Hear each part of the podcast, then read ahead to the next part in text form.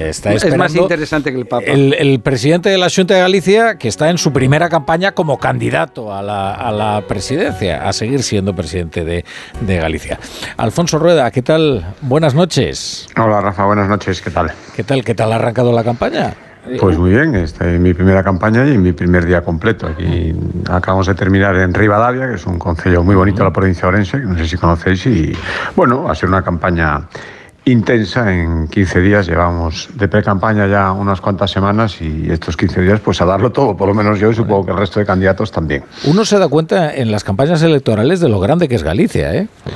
bueno, Galicia, no, no, no, Galicia recorrerlo en, en, coche te lleva un rato, ¿eh? Sí, sí, grande y diverso. Tenemos la mitad de los núcleos de población están en, de toda España están en Galicia. Yo no, no podemos estar en todos durante la campaña, pero vamos a intentar llegar a la mayoría, con lo cual efectivamente Galicia es muy grande. Bueno, eh, ¿está la cosa tan apretada como dicen las encuestas? ¿Cuál es, eh, cuál es su sensación? Eh, entiendo que usted solo contempla que una mayoría absoluta le permitiría seguir gobernando, ¿no? Sí, efectivamente. Acabo de terminar un acto electoral donde precisamente eh, hablábamos de eso. Yo no, no, tengo otra intención y otro objetivo que tener la mayoría que permita gobernar y sé que eso en estos momentos en Galicia es una mayoría como mínimo de 38 diputados, que es la mayoría absoluta de un Parlamento de 75. Por lo tanto, eso es, ese es el objetivo y para eso estamos trabajando. Las encuestas, bueno, hay de todo, lógicamente. La del CIS que salió hace una semana y que esperábamos que dijera exactamente lo que dijo, que la izquierda tenía posibilidades, contradice un poco a todas las demás. Dicho esto, yo no me fío ni de unas ni de otras. Creo que eh, ya ha habido ejemplos de sobra donde las encuestas para bien y para mal no han respondido a lo que luego pasó, por lo tanto aquí lo que toca es trabajar. Mis sensaciones realmente son buenas, pero eso no me hace confiarme en absoluto. Sé que tengo 15 días para echar el resto. Eh, le confieso que me ha sorprendido bastante la de hoy, de sondaje, de, en la voz de Galicia. Eh, no por el, resultado que, le concede a, los partidos, al PSDG o al, o al PP, eh, sino porque entraría Democracia Orensana, ¿no? que es el, partido del alcalde de Orense, Jacome. Sí, bueno, entraría con un, diputado de, todos los que se eligen en la provincia de Orense, o eso dicen las encuestas, ¿no? Veremos, veremos lo que pasa. A mí me han preguntado sobre esto ya desde que el alcalde de Orense anunció su intención de presentarse. digo, en fin, yo, mi objetivo sigue siendo tener mayoría absoluta y lo que tengan los demás, pues tiene que ser un poco secundario. Las encuestas dicen que sí, veremos lo que pasa realmente después. ¿Usted cómo definiría la, ideología de, este partido de democracia orensana? no, me, no, me, siento capaz de definirla y se lo digo sinceramente, si se lo pregunta al alcalde de Orense, él probablemente tampoco, con eso le estoy diciendo todo.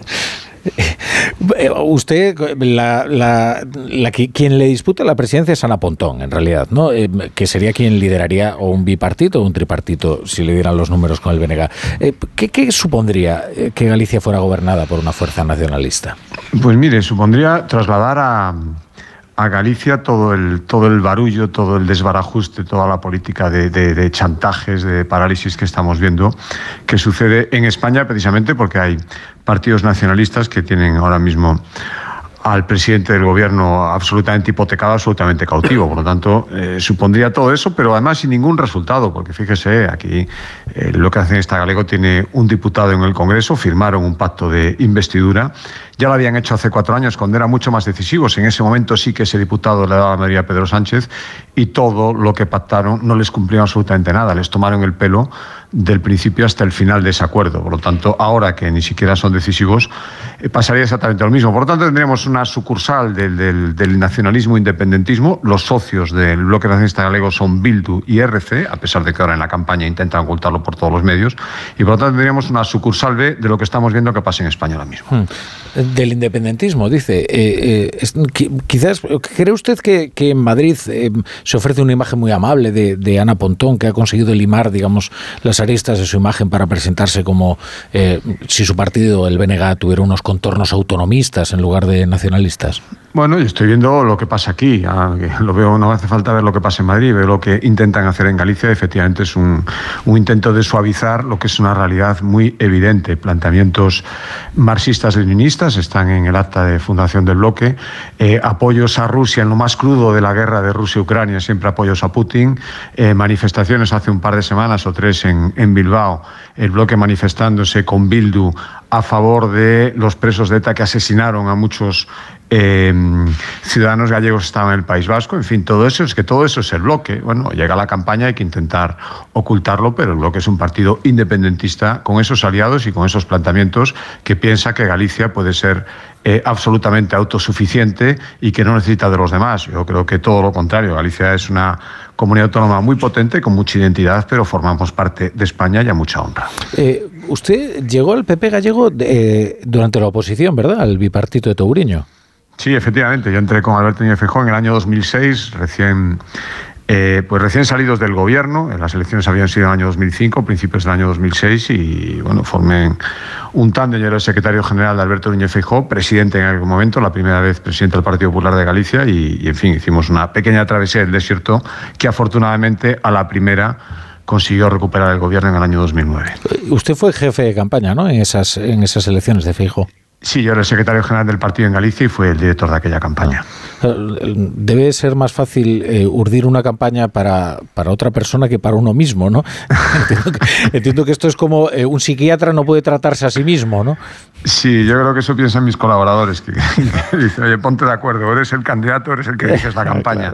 Dos cosas a la vez suele ser difícil, yo intento poner el papel que me corresponde ahora y la verdad es que tengo gente que me está ayudando muy bien y que yo creo que lo está haciendo mucho mejor que yo en aquel momento. Bueno, ¿y, cuáles son sus propuestas para la legislatura que comienza? O sea, además de alertar de que un bipartito o un tripartito sería malo para Galicia, ¿usted qué propone para, eh, si le conceden una prolongación de su mandato? Pues mire, yo estoy pidiendo nada más y nada menos, como decía al principio, que una mayoría absoluta. Por lo tanto, eso es mucho apoyo y, por lo tanto, mucha responsabilidad y, y, responder en consecuencia. Lo primero, cumplir el programa electoral. Estamos viendo estos días propuestas del Partido Socialista y del bloque absolutamente disparatadas que lo que evidencian es que nunca han tenido responsabilidades de gobierno, hace mucho que no las tienen, y por lo tanto es muy fácil prometer muchas cosas que luego serían imposibles de cumplir. Lo primero que ofrezco es que todas las medidas están testadas, tienen respaldo presupuestario y vamos a cumplirlas. Eso por entrar en detalle de nuestras 872 medidas en el programa electoral. Por lo tanto, pido fiabilidad para un partido que lleva gobernando mucho tiempo en Galicia y que la gente conoce cómo lo hacemos. Y después, si me permite como resumen general, lo que ofrezco es eh, la estabilidad y librar a Galicia de lo que le decía antes, de todos los problemas y de todos los varillos que estamos viendo en España. Somos una comunidad autónoma fiable, fuimos los primeros en aprobar los presupuestos, eh, aprobamos medidas pioneras, somos la única comunidad autónoma ahora mismo con la educación infantil gratuita. Hemos propuesto ya para aplicar este curso que la matrícula universitaria en todos los cursos sea gratuita también, es decir, seguir bajando impuestos, seguir gobernando con normalidad confiando en la iniciativa económica privada y ofreciendo una administración amable que no estorba, sino que no apoya. Esto, en fin, eh, la política del día a día, la gestión. Eh, algunos a lo mejor piensan que esto no es espectacular, pero creo que es lo, que la gente necesita y lo que la gente le pide a unos políticos cuando se presentan a, unas elecciones. La normalidad institucional y la estabilidad que ofrece Galicia frente al barullo enorme que estamos viendo en otros sitios de España. Amable, amable, dice usted. Eh, es un adjetivo curioso. también lo utilizan cuando hablan del, de la cuestión lingüística, ¿no? del, bilingüismo, el bilingüismo cordial, el bilingüismo amable. ¿Qué, qué significa eso? Sí, pero fíjese, aquí tenemos la enorme suerte de tener dos, dos lenguas eh, cooficiales, el castellano y el gallego. Estamos muy orgullosos de, nuestra lengua, del gallego, y además es que queremos promocionarla y yo estoy convencido de que eh, la gente que vive en Galicia tiene eh, el derecho y la oportunidad de, de conocer esa segunda lengua y por lo tanto hay que fomentarla e impulsarla. Pero eso no quiere decir imponerla ni decir que una lengua tiene que sustituir a la otra ni que tenemos que obligar a la gente a utilizar, eh, a conocerla. Desde luego creo que tenemos que hacer todo lo posible para que se conozca, porque además es que es un vehículo cultural enorme, riquísimo, que viene de, siglos de historia y que explica la historia de Galicia. Pero imponerla, meterla como un elemento diferencial, como un elemento de identificación política, para crispar, para enfrentar a la sociedad, oiga, eso fue lo que hizo el bipartito en los años que gobernó, cuando después de salir Manuel Fraga del asunto de Galicia, 2005-2009, y estoy seguro que fue una de las razones de que perdieran el gobierno a la primera. Lengua es una riqueza, no es un elemento de enfrentamiento ni un elemento para poner etiquetas políticas de buen o mal gallego si utilizas una lengua u otra. Se puede convivir perfectamente, en Galicia se hace. Yo tengo en mi gobierno eh, consejeros y consejeras eh, eh, que utilizan el gallego, utilizan el castellano indistintamente y nos llevamos convivimos todos perfectamente, no es en ningún caso ningún elemento de crispación y de discusión, sino todo lo contrario, es un elemento de riqueza. Eso es lo que es el bilingüismo cordial, que en Galicia es una oportunidad y nunca una amenaza, ni un motivo de enfado ni de enfrentamiento. Eh, sí que me parece curioso que eh, los que se encuentran a su izquierda le acusan de despreciar el gallego y los que se encuentran a su derecha de despreciar el, español o el castellano. digo porque se está enfatizando mucho esa cuestión, aunque tampoco es una cuestión central en esta campaña. ¿no? pero fíjese, eso probablemente explique por qué somos capaces de tener mayoría absoluta ya durante cuatro legislaturas consecutivas. Siempre decimos que el Partido Popular es el partido que más se parece a Galicia porque presidente los gallegos no entienden que ni, que tener dos idiomas sea un motivo de problema, ni a la derecha ni a la izquierda. En eso somos muy moderados como en tantas cosas y por lo tanto creo que en eso también entroncamos con sentir mayoritario y probablemente por eso los extremos izquierda y derecha no tengan nunca el apoyo que tiene el Partido Popular en Galicia. Bueno, usted supongo que también tiene algunas reivindicaciones para mejorar la financiación de su comunidad. Este va a ser un asunto eh, bueno, que en algún momento se va a convertir en central en esta legislatura. Eh, ¿Usted qué, le pediría al gobierno eh, central? no sé si un cambio en los criterios de reparto para que se pondere más, pues, por ejemplo, el envejecimiento de la población o la dispersión. Sí, mire, lo primero que le pediría es que deje de hacer lo que está haciendo, eh, hablando bilateralmente con las comunidades autónomas que le sostienen el gobierno y, por lo tanto, desviando recursos que ya no van a estar a disposición del conjunto. Por lo tanto, primero, que pare de hacer eso y, segundo, que nos reúna a todos. Hay organismos, la conferencia de presidentes, la hemos pedido 11 presidentes autonómicos, ni siquiera se nos ha respondido, el Consejo de Política Fiscal y Financiera, eh, que nos llamen a todos, que nos sienten y yo estoy seguro que tendremos que renunciar a algunas cosas que creemos que nos convienen. A mí, por ejemplo, lo que usted decía, Em, el envejecimiento de la población, la dispersión, son elementos que influyen en la financiación de Galicia y también comprendo que en otras comunidades autónomas con más población influye el número de habitantes. Oiga, pues pongámoslos todo en común, renunciemos todos a algunas cosas y lleguemos a un acuerdo, porque si somos un país tendremos que decir las cuestiones fundamentales entre todos. Por lo tanto, eh, eso es lo que creo que tiene que hacer el Gobierno y sinceramente creo que es lo que no va a hacer, porque entonces tendría que explicarnos muchas cosas que ahora mismo nos enteramos pues de vez en cuando, esas condonaciones unilaterales, esas transferencias que a veces vemos en el BOE hacia Cataluña y el País Vasco y nosotros no sabemos absolutamente nada, todo eso hay que frenarlo porque son recursos de todos que se están negociando bilateralmente cuando tenía que hablarse entre todas las comunidades autónomas. Si no se hace así será imposible y además entenderé que cada vez tengamos más conversaciones entre nosotros porque quien tendría que reunirnos, hacer de árbitro, intentar que se llegue a un acuerdo, está haciendo todo lo contrario. El, sector primario en, Galicia es fortísimo. Hoy, hemos conocido, por ejemplo, que el sector pesquero incluso eh, se va a reunir con las organizaciones agrarias por si se unen a las protestas. Claro, eh, es verdad que, el, agro en Galicia se diferencia mucho del de otras regiones, en, muchas cuestiones, eh, bueno, entre otras porque los embalses están al 85% en Galicia, luego además predomina el minifundio, pero eh, hay una enorme agitación en el campo que está recorriendo prácticamente toda Europa. ¿Qué se puede hacer para aliviar la situación de los agricultores? ¿Cómo, ¿Qué se puede hacer también para garantizar la renovación generacional en el, en el campo?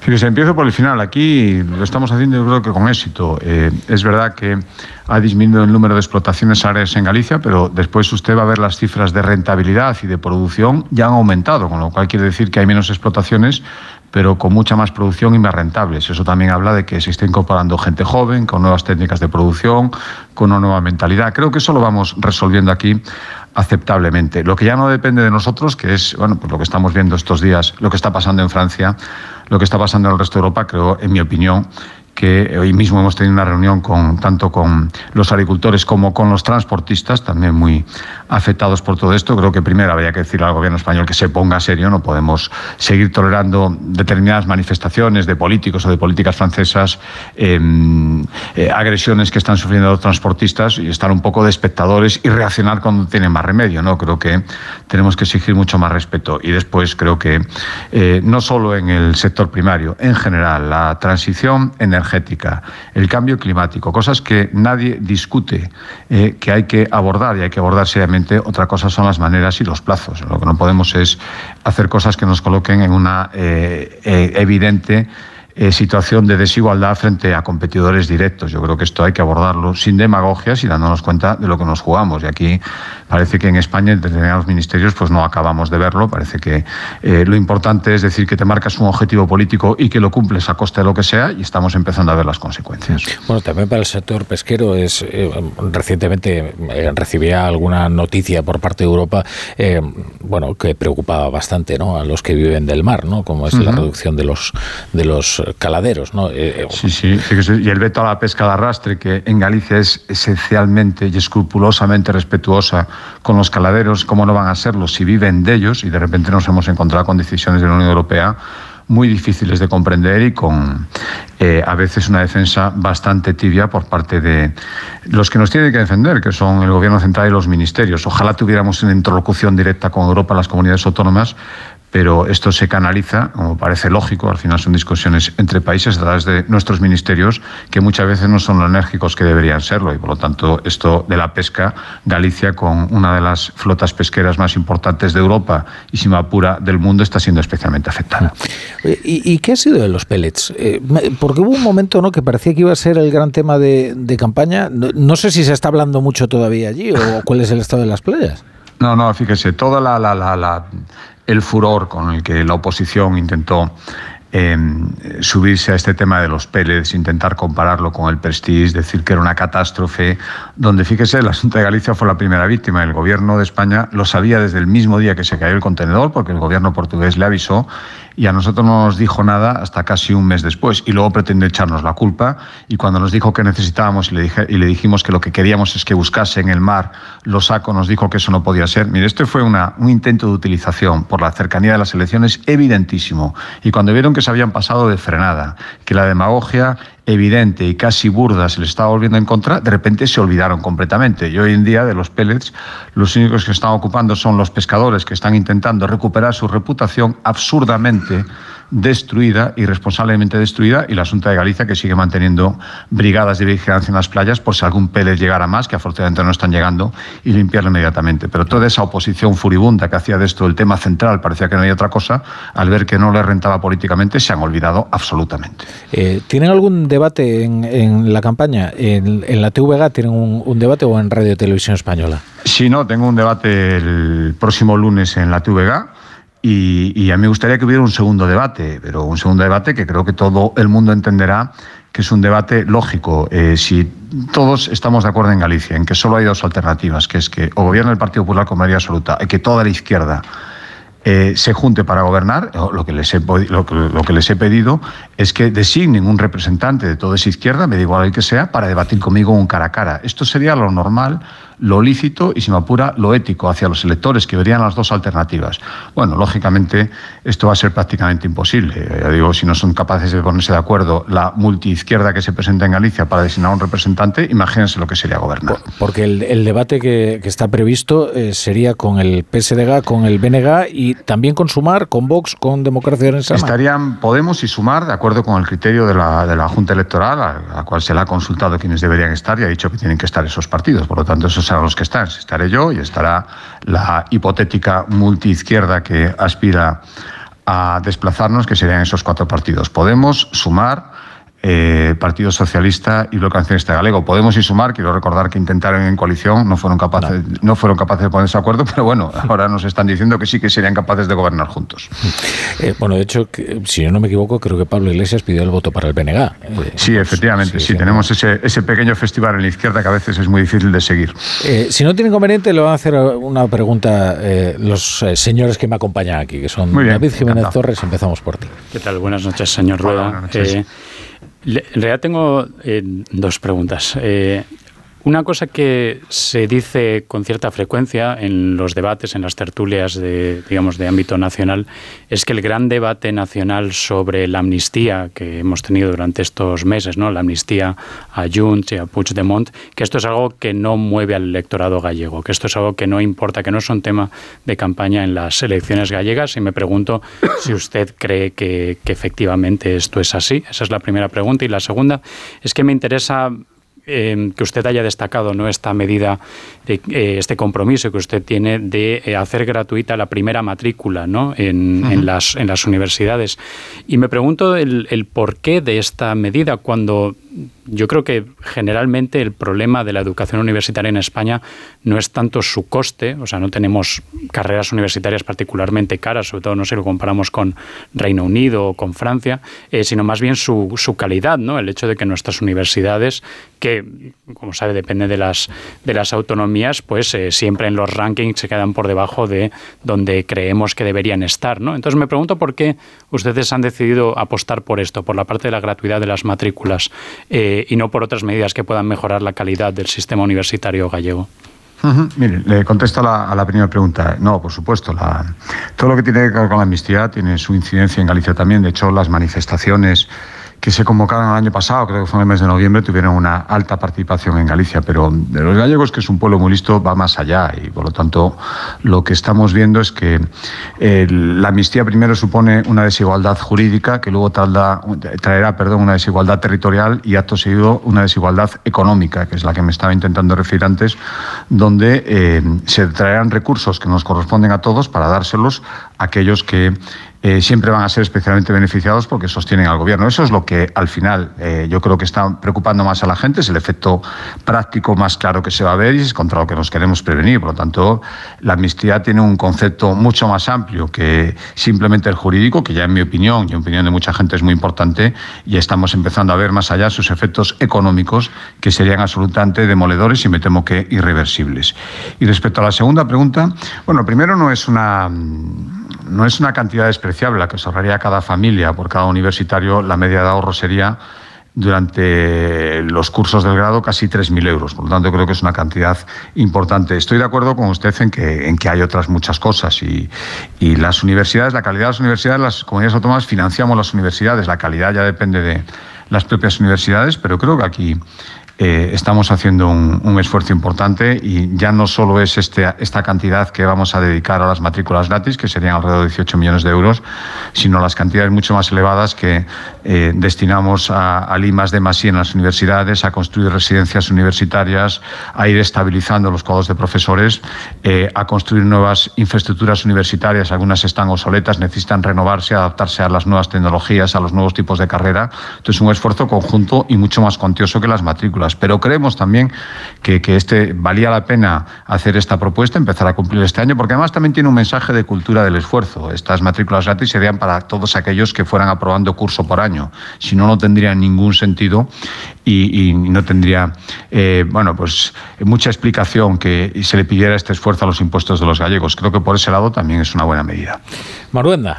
Yo le quería preguntar sobre, sobre Vox. ¿eh? Mañana llevamos una interesante encuesta eh, que ya verá usted que le, va a alegrar, no puedo dar más datos, es decir, que es positiva, pero que Vox no sale. Entonces, eh, ¿cómo ve usted la perspectiva de Vox? Em, ¿Qué sentido tiene y por qué Vox no arraiga en, Galicia? ¿Qué es lo que ustedes hacen bien para que cuando a veces se escuche, y lo decía usted, lo de ese, yo que soy de una tierra bilingüe también, es decir, que a mí me gusta mucho hablar catalán, lo que pasa es que ahí tenemos la mala suerte de que los independentistas se han hecho con el terreno. Pues mire, pues yo, creo que, lo que le decía antes, los gallegos somos gente moderada en general y por lo tanto los extremismos, los planteamientos un poco de, crispación, de, categóricos en cosas que realmente no son así, pues no nos gustan y es el planteamiento con el que Vox ha venido siempre a Galicia. Y, por eso no ha tenido representación. Aparte de, renunciar a su implantación territorial, la verdad es que es muy difícil encontrar referentes de Vox en, Galicia. Si algo tiene el Partido Popular es que en los 313 ayuntamientos usted encontrará siempre un representante dispuesto a defendernos, a explicar nuestras propuestas. Y eso pues no, no, pasa con Vox en prácticamente ningún ayuntamiento. Pero yo miraría más esos planteamientos extremos de no entender que aquí somos gente mucho más moderada, con una visión amplia y que no nos gusta que, que nos vengan desde fuera a contar cosas que, que no son así realmente.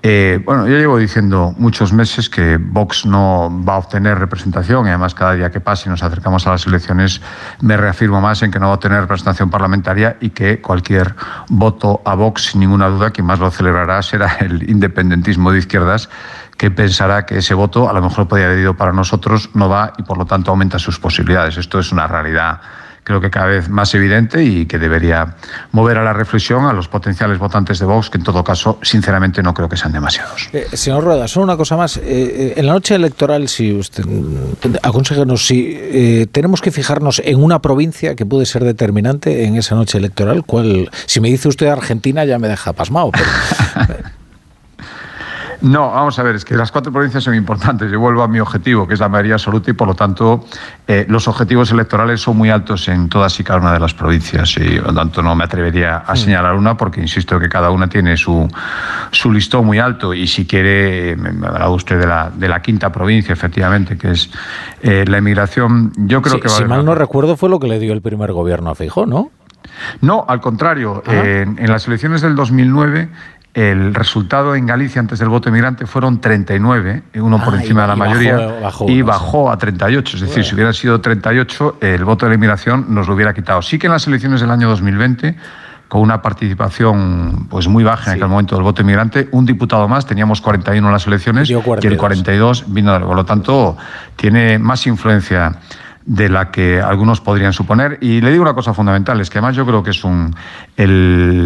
Los eh, gallegos que viven en el exterior viven en Galicia muy directamente, no es un, un, voto ajeno, un voto circunstancial, es que están muy en contacto con todo lo que pasa aquí. Tenemos además una estrategia retorna para que vuelvan aquí, están volviendo muchísimos y por lo tanto es un voto muy concienciado y muy conocedor del día a día de lo que pasa en Galicia. Bueno, pues Alfonso Rueda, no, no le queda nada de campaña. pues me queda lo, lo, mismo que antes de empezar, menos un día. Yo recuerdo una campaña de Fraga que seguí como periodista que hizo 150 actos en 20 días y tenía 82 años, casi mata a toda la caravana. Pero bueno, en fin, espero que la suya sea un poquito más tranquila. Pero bueno, pues muchas gracias, Alfonso Rueda, por estar, en, estar aquí hoy en, en La Brújula, presidente de la Junta y candidato del PP a seguir siéndolo. Ha sido un placer. Muchísimas gracias. Muchas gracias. Es que es verdad que lo de, era, un hombre incansable, Fraga.